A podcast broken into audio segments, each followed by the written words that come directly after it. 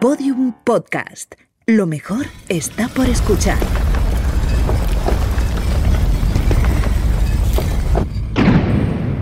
Dentro de la pirámide. Con Nacho Ares. Podium Podcast.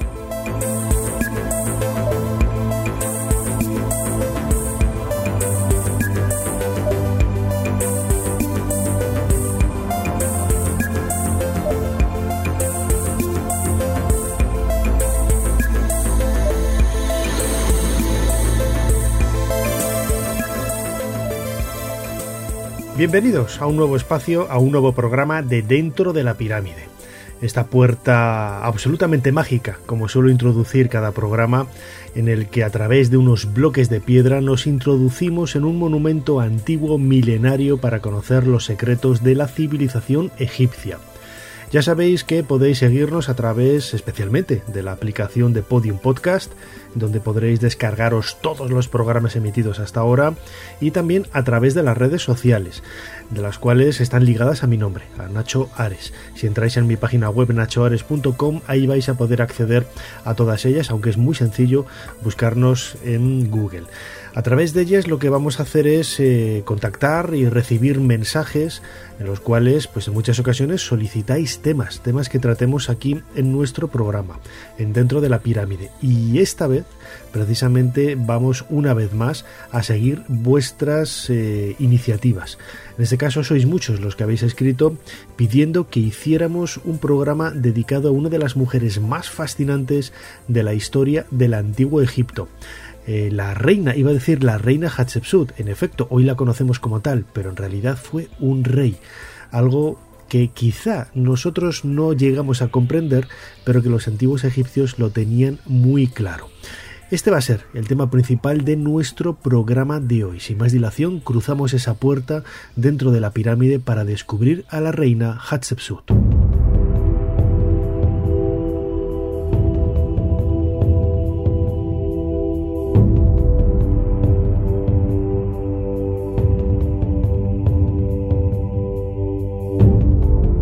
Nuestro viaje comienza en algún momento a comienzos del siglo XV antes de nuestra era. Seguramente hacia el año 1490 es cuando sube al trono eh, Hatshepsut, un nombre bastante extraño para aquellos que se acercan por primera vez al mundo egipcio y que hace referencia a una expresión que podríamos traducir como la primera entre las mujeres nobles, es decir, ya nos está hablando de una mujer realmente importante. ¿Quién era Hatshepsut?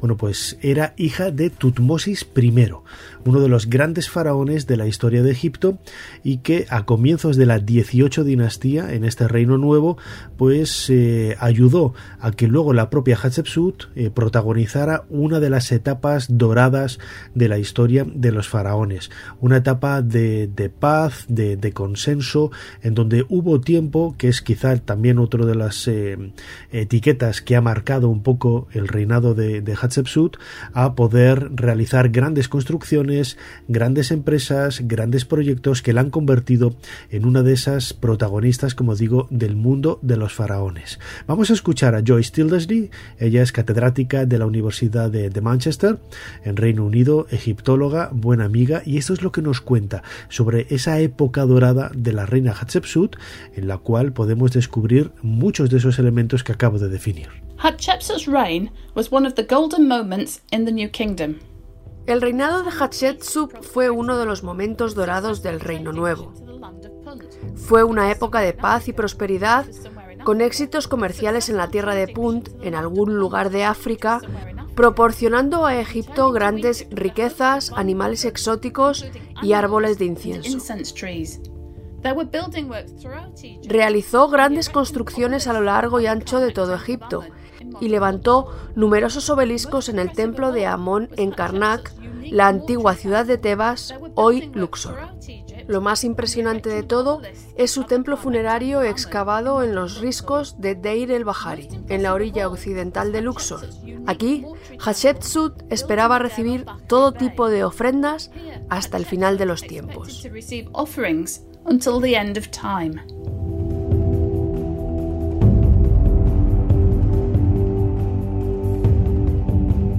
Quizá por ser mujer, quizá por ser rey faraón en un mundo de hombres, mm, la figura de Hatshepsut ha marcado pues eh, una línea muy gruesa en la historiografía y también en la literatura.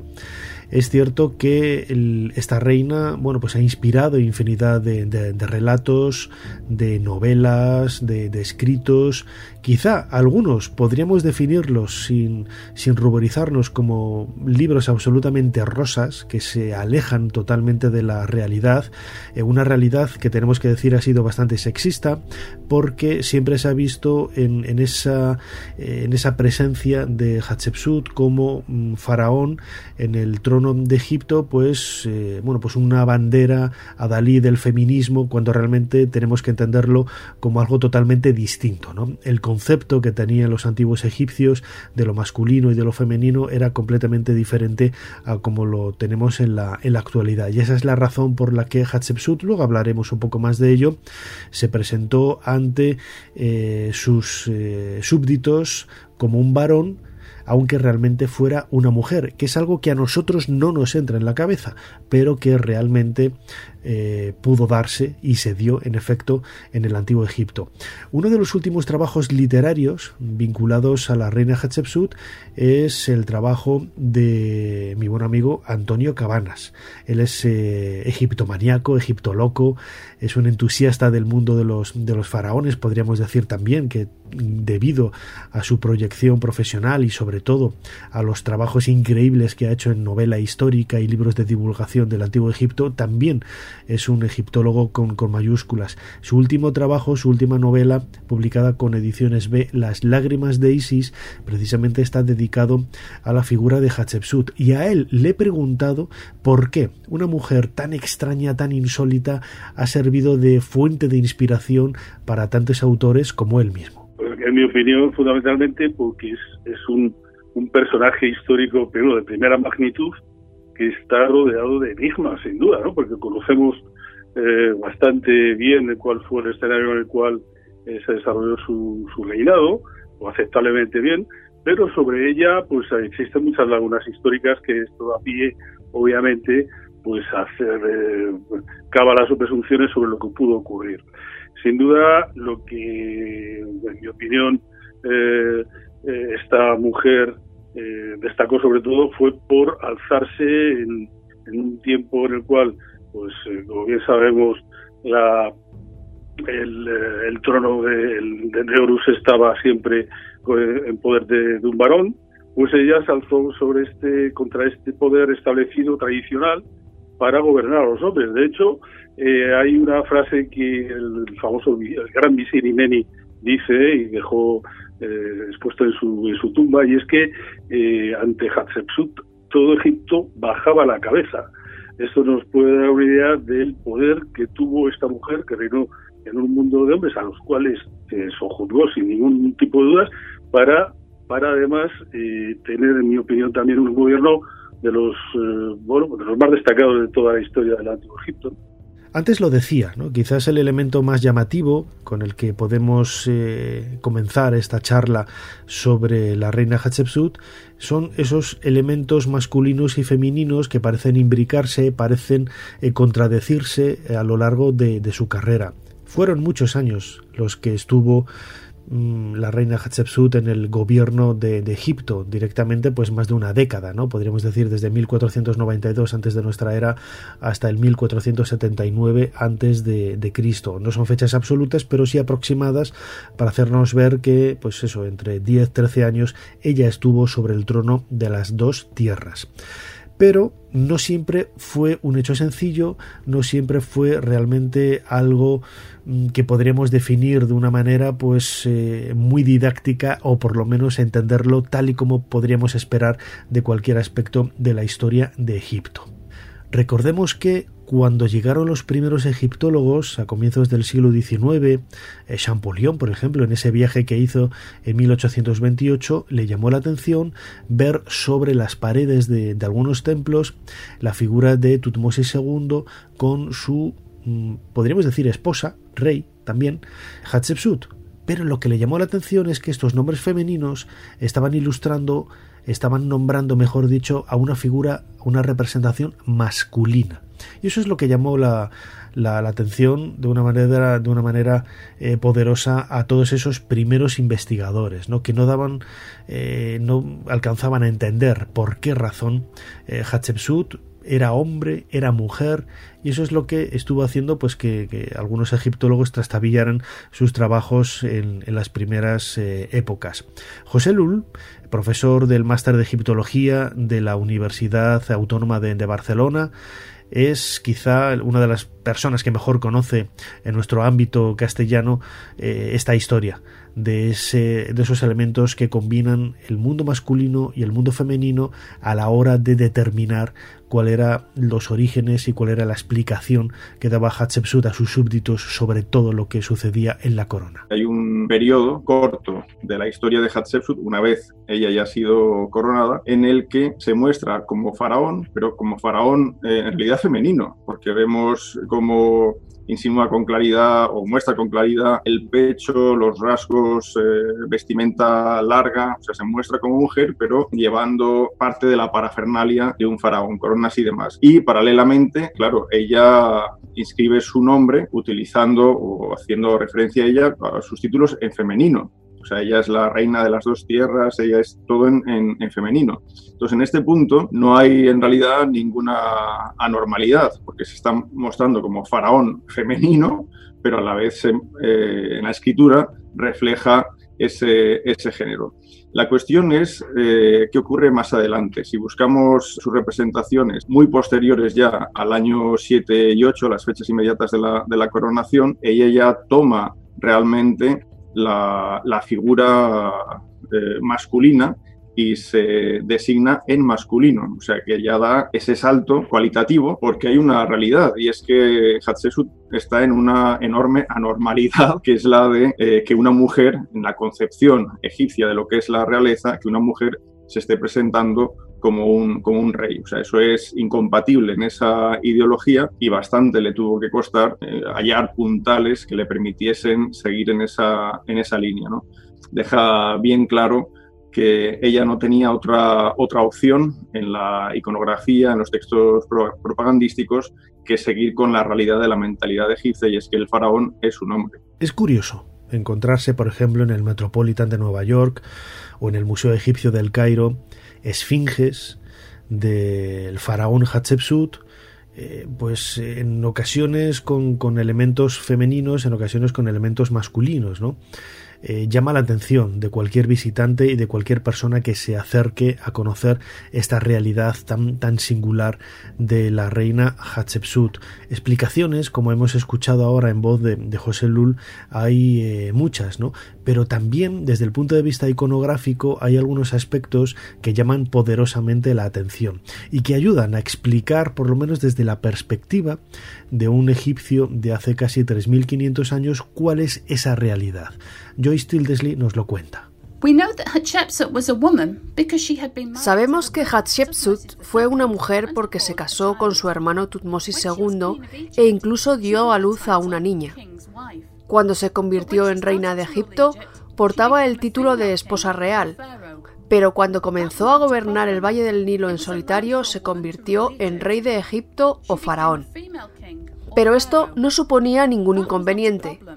No era la primera vez que una mujer gobernaba Egipto, pero sí había un problema a la hora de representarla como un rey artísticamente. Tradicionalmente, a los reyes se les representaba con el aspecto de un monarca joven y con cuerpo masculino. Para demostrar que se trataba de un faraón real, Hatshepsut se presentó a sí misma en el arte con el cuerpo de un varón, ropas de hombre y todos sus accesorios. Sin embargo, en la escritura siempre dejó claro que era una mujer. Naturalmente, esto confundió a los primeros egiptólogos en el siglo XIX que observaron sus representaciones en el arte y vieron en ella a un hombre and believed her to be a man.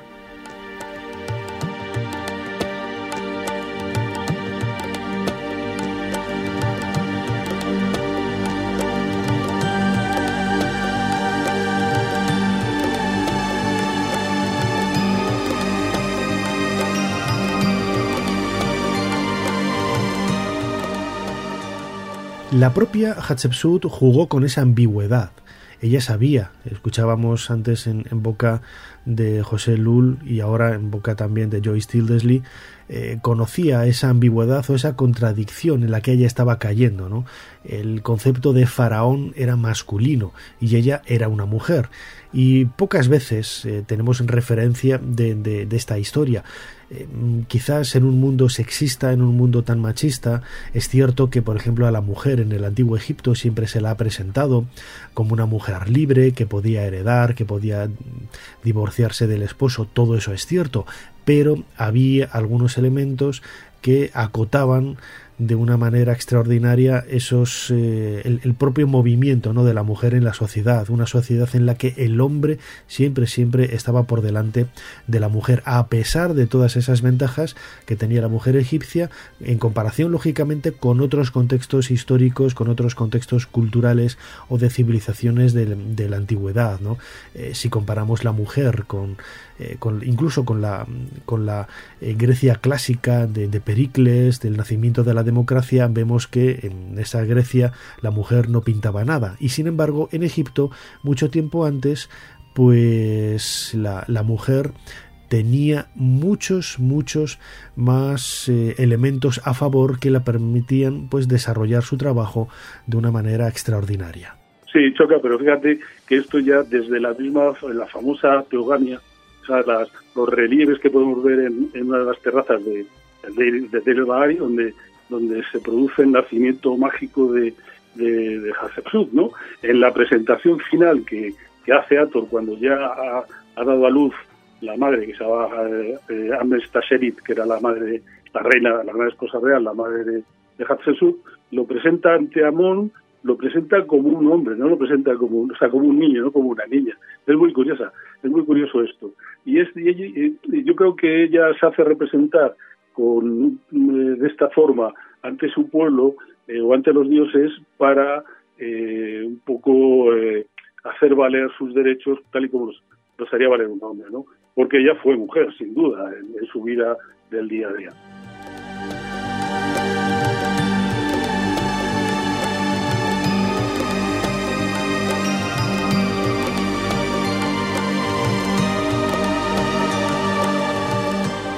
Escuchábamos de nuevo a Antonio Cabanas, autor de Las lágrimas de Isis, aportando algunos detalles curiosos sobre la iconografía que acompaña a la figura de Hatshepsut en algunos de, los relieves, por ejemplo en el templo de Deir el-Bahari, ese templo funerario de la reina que la ha hecho realmente universalmente conocida, eh, no solamente por la, bondad de, su reinado dentro de una estructura política, social, pacificada y que le permitió, bueno, pues eh, alcanzar logros eh, increíbles, sino también desde el punto de vista arquitectónico. quizás es uno de los elementos, uno de los legados más populares ¿no? de la reina Hatshepsut. se encuentra en la montaña tebana de Luxor, en la antigua Tebas, el lugar por donde se ponía el sol, está orientado perfectamente hacia el Santa Santorum del templo de Karnak, situado a varios kilómetros en la otra orilla del, río, y nos hace ver esa conexión que había entre la orilla este y la orilla oeste para definir y dibujar el trazo del, del sol por el firmamento desde el amanecer en el templo de, de, Karnak hasta su puesta en la orilla oeste de Luxor detrás del templo de la reina Hatshepsut. Desde el punto de vista arquitectónico también es muy llamativo porque sigue el paralelo relativamente más pequeño que había del templo de, de Montuhotep, eh, del Reino Medio, eh, unos 600-700 años eh, más antiguo, y que nos ofrece una imagen de un edificio en terrazas de ese circo rocoso en el cual está excavado el templo de la reina Hatshepsut. Son tres terrazas, cada una relacionada con una serie de rituales eh, determinados y con relieves que graban perfectamente la vida y la obra y los milagros, me atrevería a decir, de la propia reina faraón eh, Hatshepsut. Pues bien, en uno de ellos, por ejemplo, vamos a, ver uno de los mayores logros desde el punto de vista económico de este, de este faraón, que fue la expedición al Punt. El Punt está en un lugar de África hoy desconocido, seguramente sea el cuerno de África, Somalia, pero la descripción que se hace en los relieves que podemos ver en una de las terrazas del templo de, de Hatshepsut en Der el Bahari nos acerca de una manera muy intensa cómo veían los antiguos egipcios el África central, el África negra, pues a partir de, esas cabañas, a partir de, de, esos animales exóticos, de esos personajes también eh, negroides que, participan de, las escenas y que eh, bueno pues interactúan con los antiguos egipcios para poder bueno pues crear eh, vínculos eh, económicos que aparecen perfectamente grabados ahí. Una de las virtudes con que contaba el templo de la reina Hatshepsut es que en definitiva era un enorme jardín con árboles de incienso traídos precisamente de, de Punt, al igual que otros eh, animales exóticos. Vemos jirafas, vemos monos, eh, vemos panteras, en definitiva, un contacto que a los egipcios en aquella época pues les, les, llamaba mucho la atención todo aquello pues igual que nosotros nos sentimos atraídos por, por los antiguos egipcios los egipcios propiamente hace 3500 años se sentían atraídos por ese mundo tan eh, lejano y exótico del África del África negra. Algunos de esos relieves ya a modo de, anécdota fueron bueno, intentaron ser robados. Hace muchos años eh, se les pilló en la salida del, del aeropuerto del Cairo y esa es la razón por la que los originales hoy están en el Museo del Cairo, en la plaza, en la plaza del Tahrir y en el propio templo de Deir el Bahari unos fragmentos son en realidad una copia de esos originales.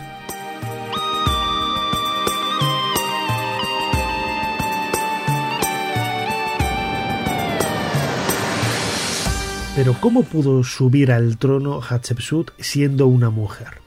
La tradición siempre había delimitado de una manera muy clara que fuera un hombre el que gobernara las dos tierras. Pues bien, la historia tiene su lógica y la historia tiene su razonamiento, también visto un poco desde los propios ojos de, la reina Hatshepsut, que decía antes. La vemos hoy como eh, la Dalí del feminismo, de la libertad de, la mujer, etcétera, etcétera, y no tiene nada, absolutamente nada, nada que ver con, con eso. Hatshepsut, al igual que sucedía con otros hombres de la corte en, en la época, eh, siendo hija de faraón, habiendo estado casada con un faraón Tutmosis II, su hermanastro, bueno, pues eh, no quería desapegarse, no quería separarse del trono de Egipto. Ahí vemos pues ese aspecto quizás eh, más eh, intrigante de la, de la reina, que hoy lo vemos con absoluta no, normalidad, pero insisto, nos tiene que hacer separarnos de esa idea tradicional de que ella llegó al trono porque se sentía mujer libre y quería gobernar el país por ser mujer. La historia de la reina Hatshepsut está marcada por su lucha más o menos eh, violenta con Tutmosis III. Eh, Tutmosis III era quien realmente debería haber subido al trono, aunque él también era un hijo bastardo, en esta ocasión, de Tutmosis eh, II. El caso es que eh, Hatshepsut, bueno, pues eh, se colocó delante de él cuando Tutmosis III era bastante pequeño, era apenas un crío y fue apartándolo poco a poco y ella presentando, justificando eh, su presencia en el trono, en primer lugar, lógicamente por ser hija de Tutmosis I y luego ser la, la, corregente, la esposa de Tutmosis II. De esta forma es bastante singular ¿no? que, la encontramos en las representaciones en, en los templos como, como una mujer eh, casada con Tutmosis II, pero al mismo tiempo ya representada como un hombre. Esto llama mucho la atención, lo decíamos antes, pero es en gran parte la explicación que podemos entender para poder explicar eh, su ascenso al trono. José Lul, egiptólogo de la Universidad Autónoma de Barcelona, nos lo explica. Ahora, por ejemplo, sabemos que entre el año 1 y el 5 de Tutmosis III, el único que se representa en los templos egipcios es Tutmosis III. Todas las fechas, por supuesto, van vinculadas a él, pero en las inscripciones él es el brazo ejecutor del dios y para nada aparece Hatshepsut. Claro, esto es muy interesante porque ella eh, reniega de esa hipótesis antigua que indicaba que Hatshepsut ya desempeñaba un papel preponderante. Pero entre el año 5 y 7 vemos en la documentación como ella ya empieza a jugar con la realeza, ya empieza a hacer uso de una fraseología real, aunque no se presenta como rey. Y en este caso, al principio ella determina que es importante asociarse a Tutmosis III, porque al fin y al cabo Tutmosis III es el, rey eh, legal de Egipto. Pero después eh, realiza una jugada muy interesante. Eh, Hatshepsut dice, eh, bueno, si yo quiero ser faraón, pongámonos en su, en su cabeza, a lo mejor no me interesa asociarme a Tutmosis III. Entonces, ¿qué empieza a hacer ella? Empieza a apartar a Tutmosis III, deja de aparecer Tutmosis III en las escenas y en su lugar aparece Tutmosis II. ¿Por qué? Porque Tutmosis II había sido el, marido de, de Hatshepsut con lo cual ella busca esa legitimación a su posición a través de su marido. Pero claro, lo que hace es revivir al marido. El marido está muerto, pero en cambio en las representaciones aparece como si estuviese reinando, como si los dos estuviesen reinando. Después, por ejemplo, cuando ya Hatshepsut es, coronada, y estamos en el año, a finales del año 7 de reinado de Tutmosis tercero, en este momento ella decide aparecer en, solitario en las representaciones. O sea, ahora ella se muestra como el, único elemento que está en el trono de Egipto y como tal aparta por completo, bueno, ya había apartado a Tutmosis III. Durante los años de reinado de, de Hatshepsut hubo tiempo en esos años de paz y en esos años también de crecimiento económico de poder realizar varias obras. Quizás eh, lo más llamativo de todo es el templo de Karnak, la erección de obeliscos en el templo de Karnak ya implicaba pues cierto apego de Hatshepsut al clero de Amón, eh, quizás seguramente para buscarse su apoyo, porque mm, no me cabe la menor duda, ni a ningún egiptólogo le cabe la menor duda de que Hatshepsut cuando llegó al trono se encontraría con muros muy altos y sólidos que intentarían poner todos los obstáculos necesarios para eh, derrocarla y apartarla, no sabemos si en favor de Tutmosis III o en favor de otro eh, soberano. Lo cierto es que ella, bueno, pues aparte de ese templo maravilloso en terrazas de, de Der el Bahari, ese templo funerario, también nos ha legado, bueno, pues esos obeliscos, casi medio decena, en el templo de, de Karnak y algunos realmente extraordinarios, como el obelisco inacabado de la cantera de Asuán, que pesa casi 1.300 toneladas y medía en origen 42 metros. Hoy, como digo, está inacabado en esa cantera. Le falta por eh, cortar la parte inferior para extraerlo de, la cantera de la, de la roca de eh, madre del suelo de granito rojo y hubiera, se hubiera convertido seguramente en uno de los eh, monolitos, de los obeliscos más grandes de la historia, sino el que, el que más, por lo menos en, en Egipto. Lo que también nos está haciendo ver que en el reinado de, de, Hatshepsut, del faraón Hatshepsut, bueno, pues todos esos argumentos políticos y económicos iban viento en popa en una sociedad en la que a pesar de los problemas que ella tenía para, para, mantenerse en el trono, realmente había otras personas que había a su alrededor que eran los que lo apoyaban. Y entre ellos, sobre todo, destacó la figura de Senenmut.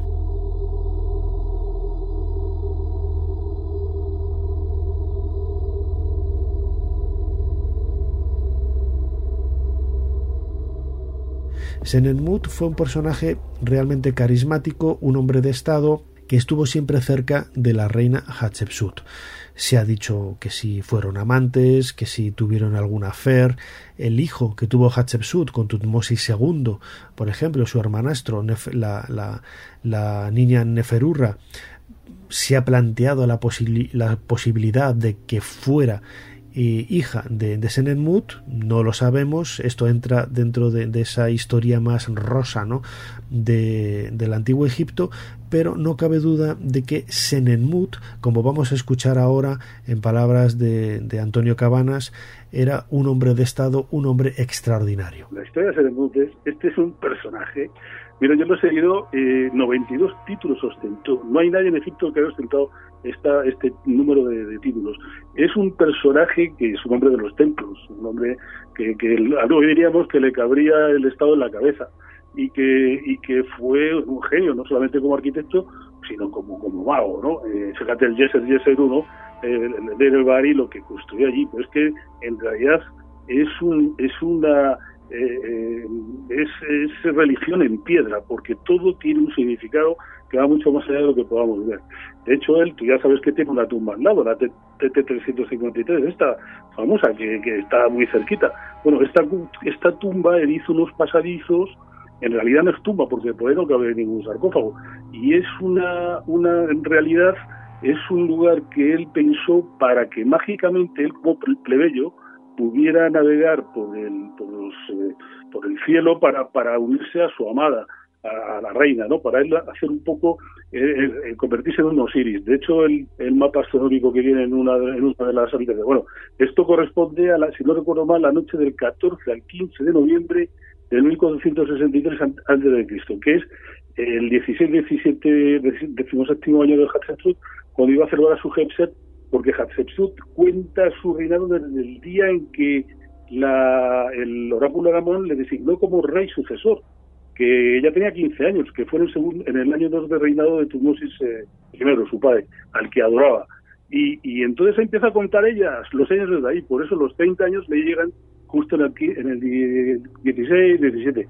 Y para eso hace, obviamente hace del Bari, pero si tú te metes por esa tumba, luego eh, llegas a una eh, a una cámara que está, bueno, verás dos ojos de, de Horus y con una serie de una, serie de inscripciones que también están escritos eh, un poco en, eh, en retroescritura, para que solamente unos determinados sacerdotes pudieran invocarlos para producir esa magia que buscaban. Pues ahí sí trazas una línea recta, 260 metros más adelante, va a dar a una de las capillas que está consagrada a Hatshepsut para que él se pudiera unir con ella mágicamente.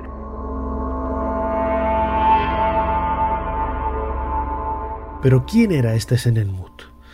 es sin lugar a dudas uno de los protagonistas del reinado de, del faraón Hatshepsut, pero desconocemos mucho ¿no? alrededor de, los, eh, de los mimbres que, dieron eh, fuerza a su presencia en la, en la corte y sobre todo es lo que ha abierto pues muchas expectativas para intentar bueno pues eh, buscar esos amoríos entre Hatshepsut y, y el bueno de, de Senenmut que Seguramente los hubo, yo no puedo decir que no, pero tampoco hay evidencias escritas, como nos cuenta ahora José Lull, que digan lo, lo, contrario, ni a favor ni en contra. Lo único que podemos decir es que fue un personaje absolutamente presente durante el reinado de, Hatshepsut y que luego al final de sus días, como sucedió con la propia reina, que va a ser el tema que vamos a tratar a continuación, bueno, pues fue perseguido y fue, mm, bueno, pues eh, vilipendiado hasta que su imagen fue borrada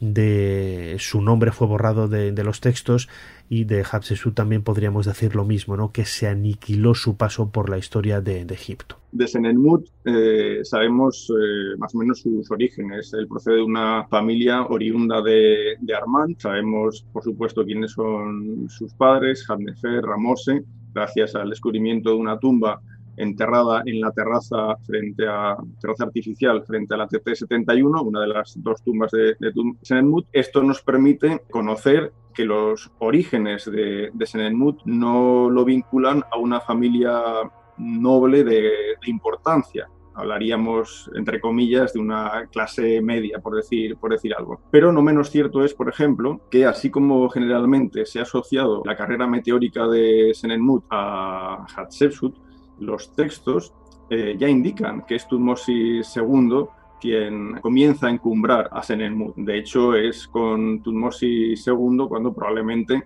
en ese corto reinado ya comience eh, la función de Senenmut como tutor de, de Neferurra, hija de Tutmosis II y, y, Hatshepsut.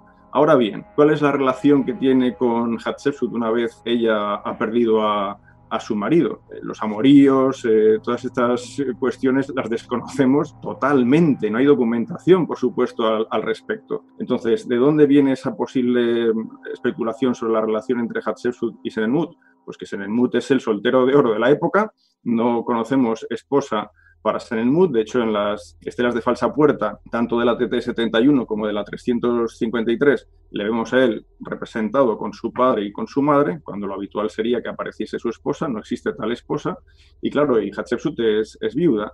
Después tenemos, eh, que esto ha dado mucho de qué hablar, por supuesto, el famoso grafito en la tumba 504 de Der el Bahari. Es una, en realidad es una tumba inacabada eh, de la dinastía 11, de ese complejo de tumbas vinculadas a Mentuhotep II. Y en esta sí es cierto, aparece un, grafito, una escena erótica, pero en la escena erótica en ningún eh, lado indica que se trate de Senenmut y Hatshepsut. En fin, eh, es una, una, historia mucho más compleja de lo que parece, pero desde luego no podemos inventarnos una relación sin más, si no hay una documentación que con claridad la, la apoye.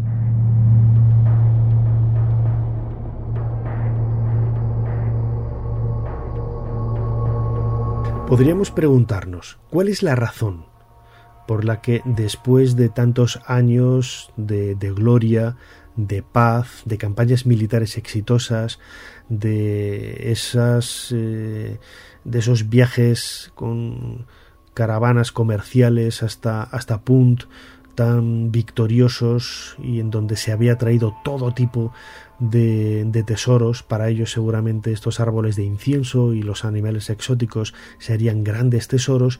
¿Por qué Hatshepsut de pronto, de pronto es aniquilada del panorama histórico del antiguo Egipto? Hay que recordar que ella, por ejemplo, no aparece en las listas reales de la época. Eh, por ejemplo, en la lista real que vemos en el templo de, de Abidos, el templo de Osiris en Abidos, una construcción de época de Seti I, no solamente no aparecen los faraones de la época de Amarna, entre, bueno, pues Amenofis IV, eh, Smenkare, Tutankamón, Ay, etcétera, no solamente no aparecen ellos, sino que también ha sido borrada de la lista la reina Hatshepsut, que podríamos pensar que la han borrado por ser mujer. Quizás esta es la explicación más sencilla, ¿no? Lo llamativo de todo es que cuando Tutmosis III, el sobrino de Hatshepsut, que asciende al trono después de fallecer el, faraón Hatshepsut, no persigue la imagen de, su, de, su, tía como podríamos esperar, ¿no? Es decir, ella no eh, quizás no, no, fue un obstáculo eh, a la hora de, subir al trono Tutmosis III, no en el sentido de que no le apartara, eh, como hemos dicho, que realmente le puso más de una zancadilla para que Tutmosis III ascendiera al trono de las dos tierras, sino que Tutmosis III llegó al trono y, bueno, pues llegó bastante calmado y dijo, bueno, pues esta es mi oportunidad, vamos a aprovecharle y vamos a olvidar un poco el pasado. Y sin embargo, es al final de sus casi 20 años de reinado de Tutmosis III cuando decide de una manera tajante y misteriosa borrar la memoria de su tía, es decir, borrar la, la, memoria de su predecesor. Es una pregunta que se han hecho en muchas ocasiones los egiptólogos y que José Lul, bueno, pues tiene algunas explicaciones para poder entenderlo. Una explicación que se ha barajado, no podemos confirmarla, pero se ha barajado, es que eh, al final de su reinado, Tutmosis III reina 54 años, pues al final de su reinado, él estima oportuno romper cualquier opción de que por parte de alguna línea vinculada a Hatshepsut haya una posible reclamación del trono de, Egipto. Claro, ¿cuál, es nuestro problema? Pues que en realidad la genealogía, el árbol genealógico que conocemos para la familia de, de Hatshepsut es tremendamente limitado, pero es evidente que hay muchos más miembros de los que no tenemos información. Entonces es posible que esta actuación vaya en ese sentido, asegurar, por una parte, que Amenhotep II ascienda, el hijo de Tutmosis III, ascienda al trono de Egipto y por otra parte, eh, cortar de raíz cualquier posibilidad de que algún familiar vinculado a Hatshepsut pueda reclamar el, trono. Y claro, digo que es la mejor opción porque en realidad no se nos ocurre eh, ninguna otra. Es muy difícil pensar en, en otro motivo porque es evidente que aquí no hay una venganza. La venganza se hubiera producido en el año 22-23. A partir de ese momento hubiera habido venganza. En cambio, en absoluto hay venganza. Vemos como figuras relevantes como visires, como otros puestos del funcionariado, de alto funcionariado egipcio, continúan sin ningún problema entre Hatshepsut y Tutmosis III. O sea, es que no, no hay realmente ningún, ningún problema.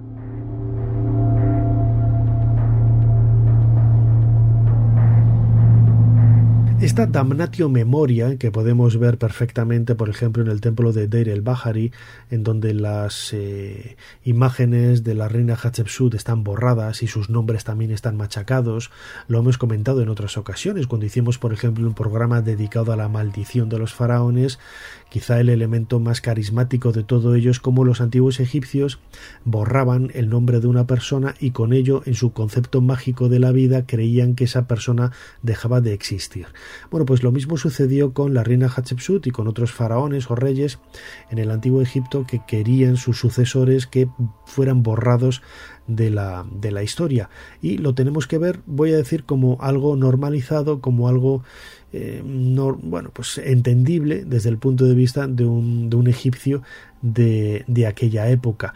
Pero realmente es curioso observar cómo lo decía José Lula ahora, hubo algunos eh, altos cargos del reinado de Hatshepsut, muchos de ellos siguieron trabajando y siguieron en sus puestos junto con Tutmosis III, que podría él haber pensado quiero borrar y pasar página en la historia y eh, mandar a aniquilar o, apartar de, sus cargos oficiales a todas las personas que habían estado con, con Hatshepsut, que en definitiva eran también culpables de que él no hubiera ascendido al trono tiempo, tiempo antes. Pero las preguntas que hay al respecto todavía no tienen una, una respuesta satisfactoria a la falta de textos. Bueno, yo, yo creo que eh, Tutmosis III, eh, no olvidemos, eh, fue faraón gracias a que Hatshepsut se lo consintió.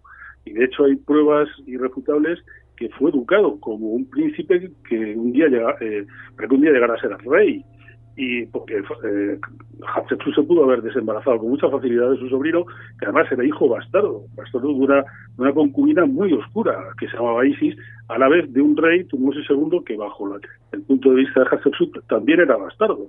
Eh, con lo cual, eh, podemos imaginar el, cariño que pudiera sentir Hatshepsut por este, por este niño, al cual respetó, porque ella era muy respetuosa de todas las, leyes y tradiciones de Egipto.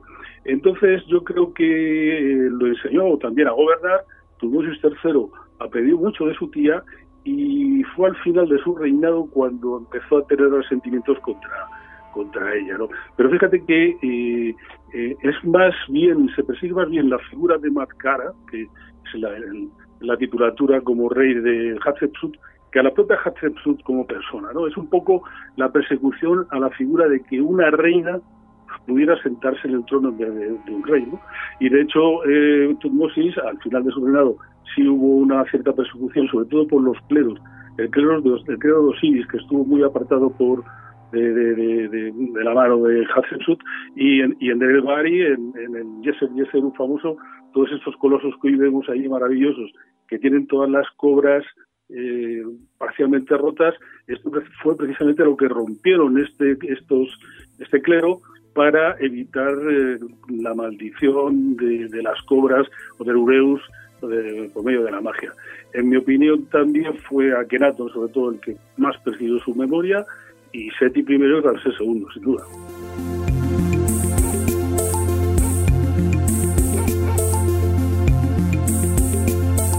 La historia de Hatshepsut es quizá una de las más fascinantes del pasado no solamente de la historia de Egipto, sino de todo el mundo antiguo, seguramente por la cantidad de enigmas que hay alrededor de su biografía, no solamente de cuál fue eh, la razón última por la que ella pudo abrirse hueco para llegar al trono de Egipto, sino también porque esa persecución final. Recordemos que la reina Hatshepsut cuenta con una tumba en el Valle de los Reyes, la KV20, una tumba que en un principio parece que estaba pensada para que el pasillo cortara la montaña y se extendiera de una manera absolutamente elongada hasta alcanzar en el otro extremo de la montaña tebana el templo funerario de Deir el Bahari de la propia reina Hatshepsut, de tal manera que ella estaría descansando debajo de su propio templo funerario.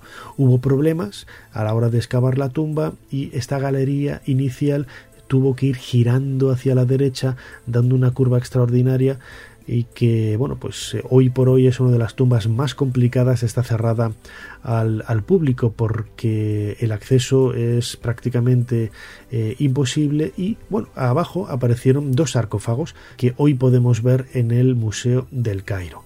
Estas joyas fueron descubiertas por Howard Carter a comienzos del, siglo XX el mismo descubridor de la tumba de, de Tutankamón y venían bueno pues a corroborar eh, muchos de, los enigmas ¿no? que hay alrededor de esta mujer que ya se hizo construir otra tumba en el extremo sur del valle de, la montaña tebana, mejor dicho, ¿no? una tumba que eh, seguramente nunca fue utilizada, pero que apareció con restos eh, materiales que señalaban a Hatshepsut como la persona que iba a descansar eternamente en esta sepultura.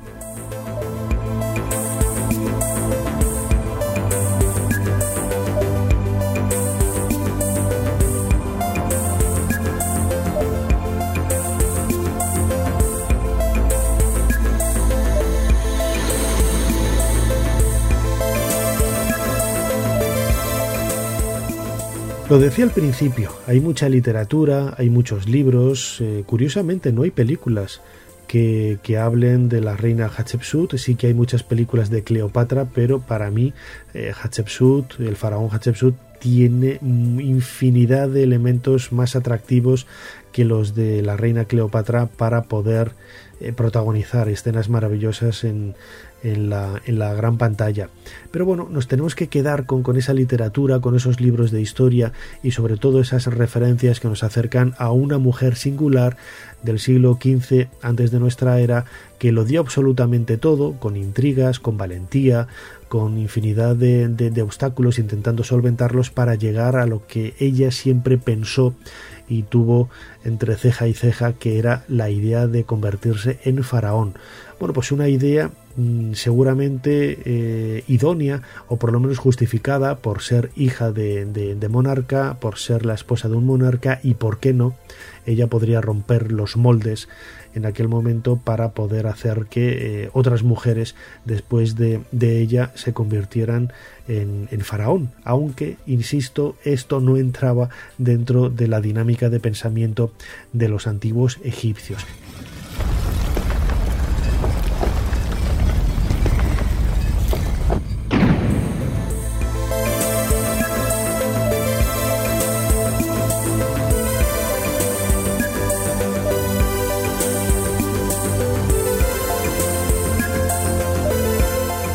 Espero que hayáis disfrutado de este nuevo podcast de dentro de, la pirámide. Recordad que os podéis eh, suscribir al, podcast a través de la aplicación de Podium Podcast y que hay una versión en vídeo en nuestro canal de YouTube que tiene el mismo nombre dentro de la pirámide en donde semana a semana vamos aportando contenidos complementarios que ayudan a ilustrar con imágenes, con fotografías, con vídeo eh, muchos de los temas que tratamos en, estos eh, podcasts. Eh, suscribiros a este canal dentro de la pirámide, también en YouTube y por supuesto aquí en la aplicación de Podum Podcast, aunque ya sabéis que el audio también lo podéis descargar a través de otros agregadores de, audio que hay en Internet. Como siempre, muchísimas gracias por estar ahí. Soy Nacho Ares y no me queda más que agradeceros una vez más vuestro seguimiento y nos seguimos escuchando aquí dentro de muy poco, dentro de la pirámide.